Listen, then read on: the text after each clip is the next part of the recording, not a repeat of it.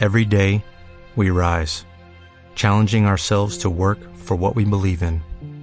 At U.S. Border Patrol, protecting our borders is more than a job, it's a calling. Agents answer the call, working together to keep our country and communities safe. If you are ready for a new mission, join U.S. Border Patrol and go beyond. Learn more at cbp.gov/careers.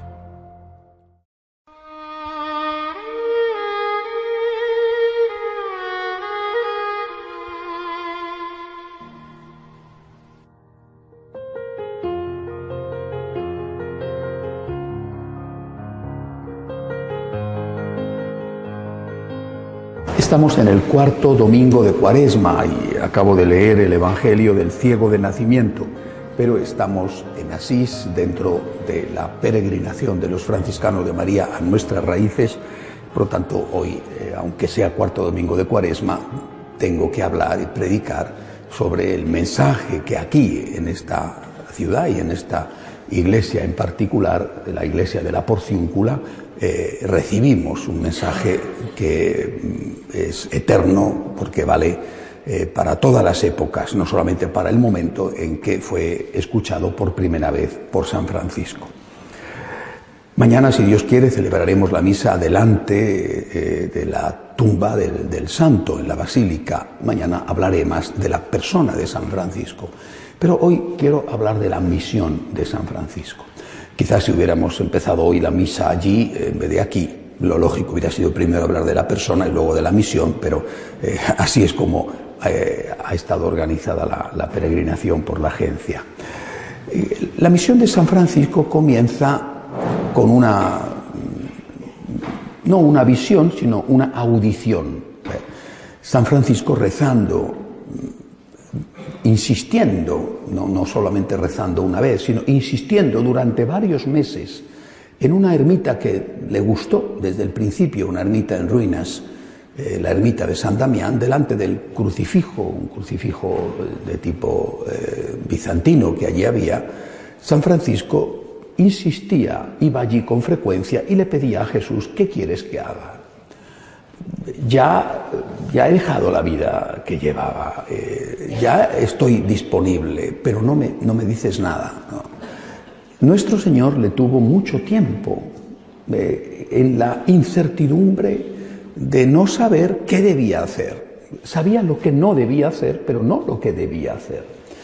Y por lo tanto no hacía aquellas cosas que antes hacía, pero aún no sabía qué tenía que hacer con su vida. Esto para San Francisco era muy angustioso. ¿Qué quieres que haga? Se me pasa el tiempo, estoy rechazando oportunidades y no sé qué tengo que hacer. Hasta que, después de haberle puesto a prueba, eh, y esto es algo que ya de por sí es una lección, ¿eh? nosotros creemos que le decimos al Señor una cosa e inmediatamente tiene que darnos una respuesta. El Señor te pone a prueba. Y te pone a prueba muchas veces a través de las dificultades. ¿De verdad me puedo fiar de ti? ¿De verdad? Eh, recuerden eh, ese diálogo curioso, cuando menos, entre Dios y el demonio que viene narrado en el libro de Job. ¿eh? Cuando a Job le iba todo bien, y el demonio le dice, Job Dios le dice al demonio, fíjate mi siervo Job, qué bueno es. Y el demonio le dice, bueno, eh, bueno, le va todo bien, le va todo bien. ¿Qué hará cuando empiecen a irle las cosas mal? Y el libro de Job dice que el demonio le da el permiso, eh, Dios le da el permiso al demonio para que ponga a prueba a Job y empiezan a ocurrirle desgracias, la pobreza, la muerte de sus hijos, la enfermedad, eh, todos se burlan de él y Job se mantiene fiel a Dios. ¿eh? Aquella frase tremenda. Se encara con Dios, le hace sus preguntas, ¿por qué permites esto? Pero siempre dice, Dios me lo dio, Dios me lo quitó, bendito sea su santo nombre. Es decir, es en la oscuridad, es en las pruebas, es en las dificultades donde se pone a prueba tu fe. Si todo te va bien, qué fácil, ¿verdad? ¿Eh? Todo te va bien, salud, familia, trabajo, dinero, todo te va bien, es maravilloso, no. Se va a poner a prueba tu fe en las dificultades y Dios las va a permitir para ver si de verdad se puede o no fiar de ti. Dios tenía un gran encargo que hacerle a San Francisco, un gran encargo. Pero se lo podía hacer este muchacho convertido después de la batalla, eh, su tiempo en la mazmorra en Perulla, este muchacho que era sincero, pero ¿iba a ser sincero? ¿O era flor de un día, era un, fervor, era un momento de entusiasmo? Y luego, ¿cómo podía poner sobre sus espaldas una responsabilidad tan grande como era la de fundar esa orden extraordinaria? Si al cabo de un tiempo ya, ya, ya no siento nada, ya no siento nada, ya, bueno, ahí te quedas. ¿eh? Por eso le tiene durante un largo tiempo, meses, ¿eh? y San Francisco insiste, persevera, aquí estoy, aquí estoy, ponme a prueba, dime lo que quieres que haga. Y al final el Señor dice, sí, efectivamente, este va en serio. ¿eh? Y le dice, y, San Francisco escucha, veremos mañana en la iglesia de Santa Clara, porque cuando las monjas se marcharon de San Damián, se llevaron el crucifijo original, el que hay en San Damián es una réplica, se lo llevaron y se lo quedaron con ellas y está en su convento de Santa Clara. Eh, escucha hablar a ese crucifijo y le dice, el crucifijo, ve y repara mi casa, que como ves amenaza ruina. Bueno, estaba en una iglesia en ruinas, nada más eh, intuitivo y evidente que de pensar que tenía que reparar esa iglesia en ruinas. Era lógico, seguramente cualquiera hubiera hecho lo mismo. San Francisco era alguien que tenía el don de ser muy sencillo. ¿eh? Eh, el otro día vi las paredes de, de la carretera del Salvador, ahí en Guatemala, eh, que lees todas las cosas que hay escritas, porque como pasas tantas horas en los atascos, te da tiempo a ver minuciosamente cada detalle del paisaje y cada hoja de cada árbol. ¿no? Es una cosa, te da tiempo a rezar muchos rosarios en esa carretera y también a purificarte con la penitencia de la paciencia. Bueno, pues hay una frase que no sé si los guatemaltecos os habéis fijado, dice, ser feliz es sencillo, lo que es difícil es ser sencillo. ¿Eh? Eh, es decir, ser feliz es sencillo, lo difícil es ser sencillo. ¿eh? San Francisco era un hombre sencillo. No era uno de esos que buscaban cinco pies al gato, porque querían encontrar siempre una excusa para hacer lo que quiera. De esos hay muchos y han venido más tarde. No voy a dar nombres que queda feo, pero San Francisco era muy sencillo. Era, era él le decían una cosa, la hacía. ¿no? Por eso él decía siempre, el Evangelio hay que aplicarlo, interpretarlo al pie de la letra. No te compliques la vida porque en realidad lo que estás haciendo es buscar una excusa para no hacer lo que dice claramente el Evangelio. Era un hombre sencillo. Le dicen, repara mi casa, que como ves amenaza ruina, la iglesia está ruina, se empieza a reparar su casa. Bueno, pero obviamente no era eso, o no era solo eso. Bueno, pero también era eso porque empieza todo el problema con su padre. Él sencillo como era, ¿verdad? Dice, yo tengo dinero en casa, esto hace falta repararlo, pues es muy, sencillo, voy, cojo el dinero de mi casa, le pago a unos obreros para que lo hagan, así de fácil, ¿no? Bueno, eh, evidente, el único que no estaba de acuerdo con eso era su padre. ¿eh? Su padre dijo, eh, en este momento, cuando él vende las telas más ricas de su padre, su padre no estaba, su padre dice, a ti no sé qué te habrá dicho Dios, pero de luego a mí no me convence que me que me arruines o que me empobrezcas. Y es cuando le, pega una paliza, le mete en la cárcel. En aquellas casas siempre tenían una cárcel. Bueno, eran unas casas muy curiosas. Los adolescentes que se portaban mal iban a la cárcel de la casa. ¿no? no eso no digo con esto que haya que hacerlo hoy en día, ¿eh? pero en aquella época lo hacían. ¿eh? Hoy en día no, gracias a Dios, pobres adolescentes. ¿no? ¿Eh? Se pasarían la vida en la cárcel, la mayoría de ellos. Bueno, el, el caso es que le mete ahí, él se logra su mamá, cuando el papá se va, le, saca de la cárcel. En eso las mamás han sido siempre iguales. ¿eh? No ha cambiado la vida. El papá es más duro, la mamá más blanda. En algunos casos es al revés, pero siempre hay uno en casa que es más duro y otro que es más blando. La mamá en aquel caso le saca de la cárcel, él, bueno, ya empieza su vida, su experiencia. Eh, él entonces, él por sí mismo empieza a reconstruir la ermita de San Damián. Ven, hasta ahí. Pero se da cuenta de que no es eso que tiene que reconstruir otra iglesia, la iglesia, la iglesia, que en aquel momento estaba amenazada por eh, la, división de lo que llamamos hoy las sectas, los cátaros, los valdenses, empieza a reconstruir con su ejemplo, con su palabra, empieza a reconstruir la iglesia en general, la gran iglesia católica. Bien.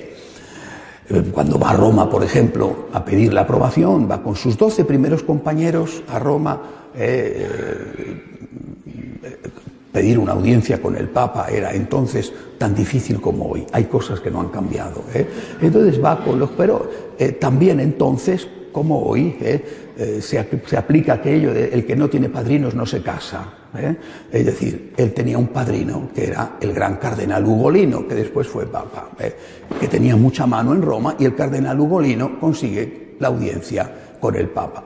bueno, una audiencia eh, que podía haber terminado de aquella manera porque los doce estaban eh, zarrapastrosos y seguramente no eh, olían a Chanel número 5, sino que olían más bien a oveja, pero de esas, de, fuertes. bueno, pero el Papa tiene una visión la noche anterior.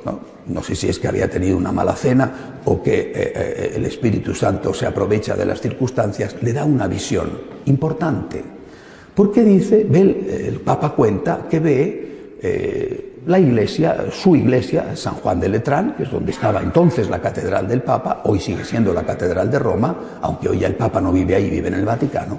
El Papa ve la iglesia de San Juan de Letrán que se está derrumbando y que llega un hombrecito, le describe así, un hombrecito pobre, y pone su espalda en la pared de la iglesia que se derrumba, en el lado que se está derrumbando, no donde, no, no, en el otro para que se derrumbe más rápido, sino donde se va a caer, ¿verdad?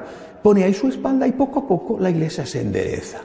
Cuando al día siguiente eh, el, cardenal Ugolino le presenta a este pequeño grupo de doce discípulos, San Francisco y sus compañeros, el Papa se queda mudo de asombro porque en ese muchacho ve el rostro del sueño que él había tenido. ¿eh? Entonces dice, eh, este sueño ha sido un sueño de Dios y me está indicando algo, que tengo que apoyar esto porque estos van a ser los que eviten el hundimiento de la iglesia. hasta aquí es historia. Eh, una historia bella, historia real, no estamos hablando de un mito, de una leyenda, de una preciosa novela, esto es historia. Pero hay algo más que sucede también aquí.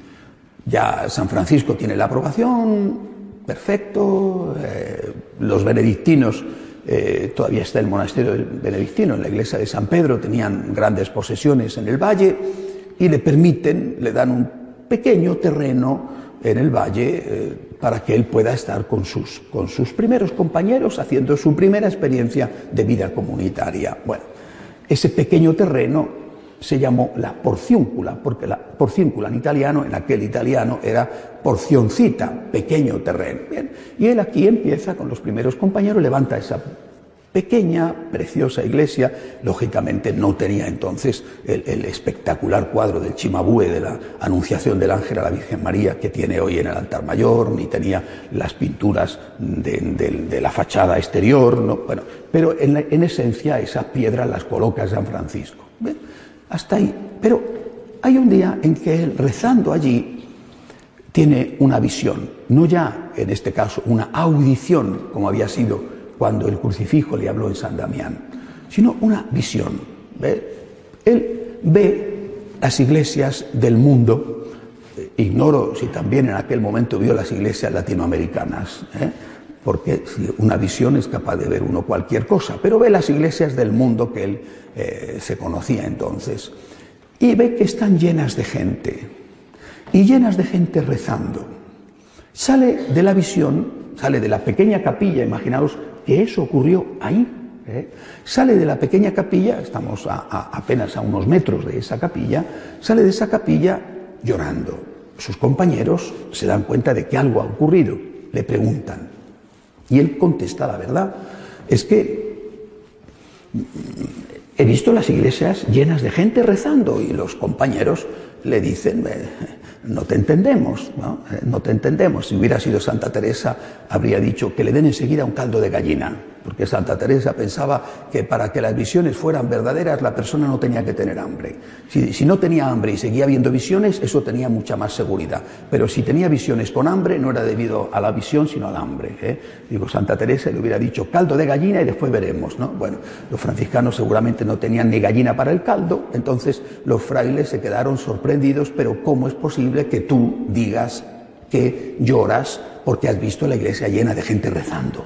Esto es absurdo. ¿Qué te pasa? Es maravilloso ver la iglesia llena de gente rezando. Porque lloras por esto. Cualquiera estaría alegre. Y San Francisco les dice, he escuchado todas las oraciones. Y todo el mundo dice, dame. Todo el mundo va a la iglesia a pedir. Todo el mundo acude en busca de algo. Y nadie va a la iglesia a ofrecer. Nadie va a la iglesia a dar gracias. Y entonces dice esa frase que es fundamental en nuestra espiritualidad. ¿eh? El amor no es amado. El amor no es amado. Por supuesto, eh, San Francisco entiende lo que entiende de aquella visión, es una cosa más de la maravillosa experiencia espiritual franciscana, los frailes entienden también lo que entienden, esta historia la recogerá después Fray León en las florecillas, bueno, eh, bien hasta aquí. Pero para nosotros, franciscanos de María, es la clave, la respuesta a esa petición que eh, el Señor le hace a San Francisco. Repara mi casa, que como ves amenaza ruina. Pero vamos a ver, la casa amenaza ruina y a la vez la casa está llena de gente rezando. ¿Cómo puede amenazar ruina si está llena de gente rezando? Porque esa gente no va a agradecer, sino que va a pedir. Es decir, cuando la gente, hablo de los católicos, practicantes, de que reza, ¿eh? con fe, cuando la gente con fe acude a la iglesia solo a pedir, la iglesia amenaza ruina. Por lo tanto, ¿qué tenemos que hacer para colaborar con el Señor en reedificar esta iglesia que hoy amenaza ruina? Es distinta a nuestra época, en aquella época no había el secularismo, no había, bueno, eh, digamos que hay cosas que son muy diferentes. Pero hoy la Iglesia amenaza ruina. Eh, alguno podría pensar que soy muy pesimista, pero lo ha dicho el Papa Francisco y, además ha dicho claramente que eligió el nombre de Francisco. Eh, él se llama Jorge Mario, podía haberse llamado el Papa Jorge Mario. Bueno, eligió el nombre de Francisco por ese motivo, lo dijo, por esa visión de aquí, repara mi casa que como ves amenaza ruina. ¿eh? Es decir, hoy la iglesia amenaza ruina, es el Papa el que lo ha dicho, estamos viendo la escasez de sacerdotes, eh, la gente que se marcha eh, al, secularismo, que abandona la iglesia, los que se van a las sectas, hoy la iglesia amenaza ruina. Pero ¿qué tenemos que hacer? ¿Cómo dar una respuesta? ¿Cómo hacer algo para, para evitar esa ruina? Lo dice el propio Señor también aquí. repara mi casa, enseñando a agradecer. Repara mi casa, viviendo tú una relación distinta con Jesús, en primer lugar. Y en segundo lugar, enseñando a los otros a vivir esa relación. Por lo tanto, cuando, meditando sobre esto, como os he dicho ya en estos dos días que llevamos de peregrinación, meditando sobre esto, buscando algo, una forma, buscando algo que nos ayude a, a intentar por lo menos colaborar eh, en la edificación o reedificación de la iglesia, yo pensé, eh, estos países nuestros se han hecho ricos y son más pobres que nunca. Estos países nuestros tienen más dinero que nunca y matan a sus hijos y no tienen niños y vienen otros y se crea un desequilibrio de todo tipo. Es decir, estos países nuestros eh, tienen, como decía Tagore, oro en las alas y ya no pueden volar. Por lo tanto, lo que tenemos que hacer es enseñar a la gente a que a la iglesia hay que ir no solo a pedir, por supuesto que también a pedir, pero no solo a pedir. Es decir, nuestra forma de colaborar con la reedificación de la iglesia, nuestra forma de cumplir y obedecer lo que el Señor le va a pedir a San Francisco aquí es precisamente agradecer y enseñar a agradecer. Porque si el problema es y repito, es San Francisco el que lo ve. El problema es, si vas a pedir la iglesia amenaza ruina, si vas solo a pedir, mejor dicho, o principalmente a pedir la iglesia amenaza ruina, la forma de evitar la ruina es enseñar a agradecer. Es decir, la forma de evitar la ruina es ir a la iglesia a dar gracias a Dios, hacer la Eucaristía, la acción de gracias, ir a la iglesia a ofrecerte al Señor, ir a la iglesia a decirle al Señor lo que le dijo San Francisco, lo que le dijo la Virgen. La Virgen, aquí está la esclava del Señor, hágase en mí según tu palabra. ¿Eh? San Francisco decía una y otra vez su oración predilecta, mi Dios y mi todo. Suena tanto a aquello de Santa Teresa de Jesús, ¿verdad? Quien a Dios tiene, eh, nada le falta, solo Dios basta. ¿eh? Mi Dios y mi todo, decía San Francisco. Es decir, para mí Dios es todo. Eh, y, yo lo que vengo aquí es a darle gracias a este todo que llena mi vacío.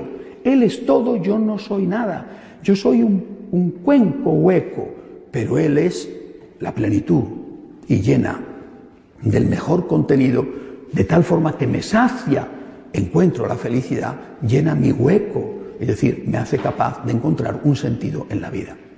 Y por eso vengo a darle gracias, porque Él ha llenado mi vacío, Él ha dado un sentido a mi vida.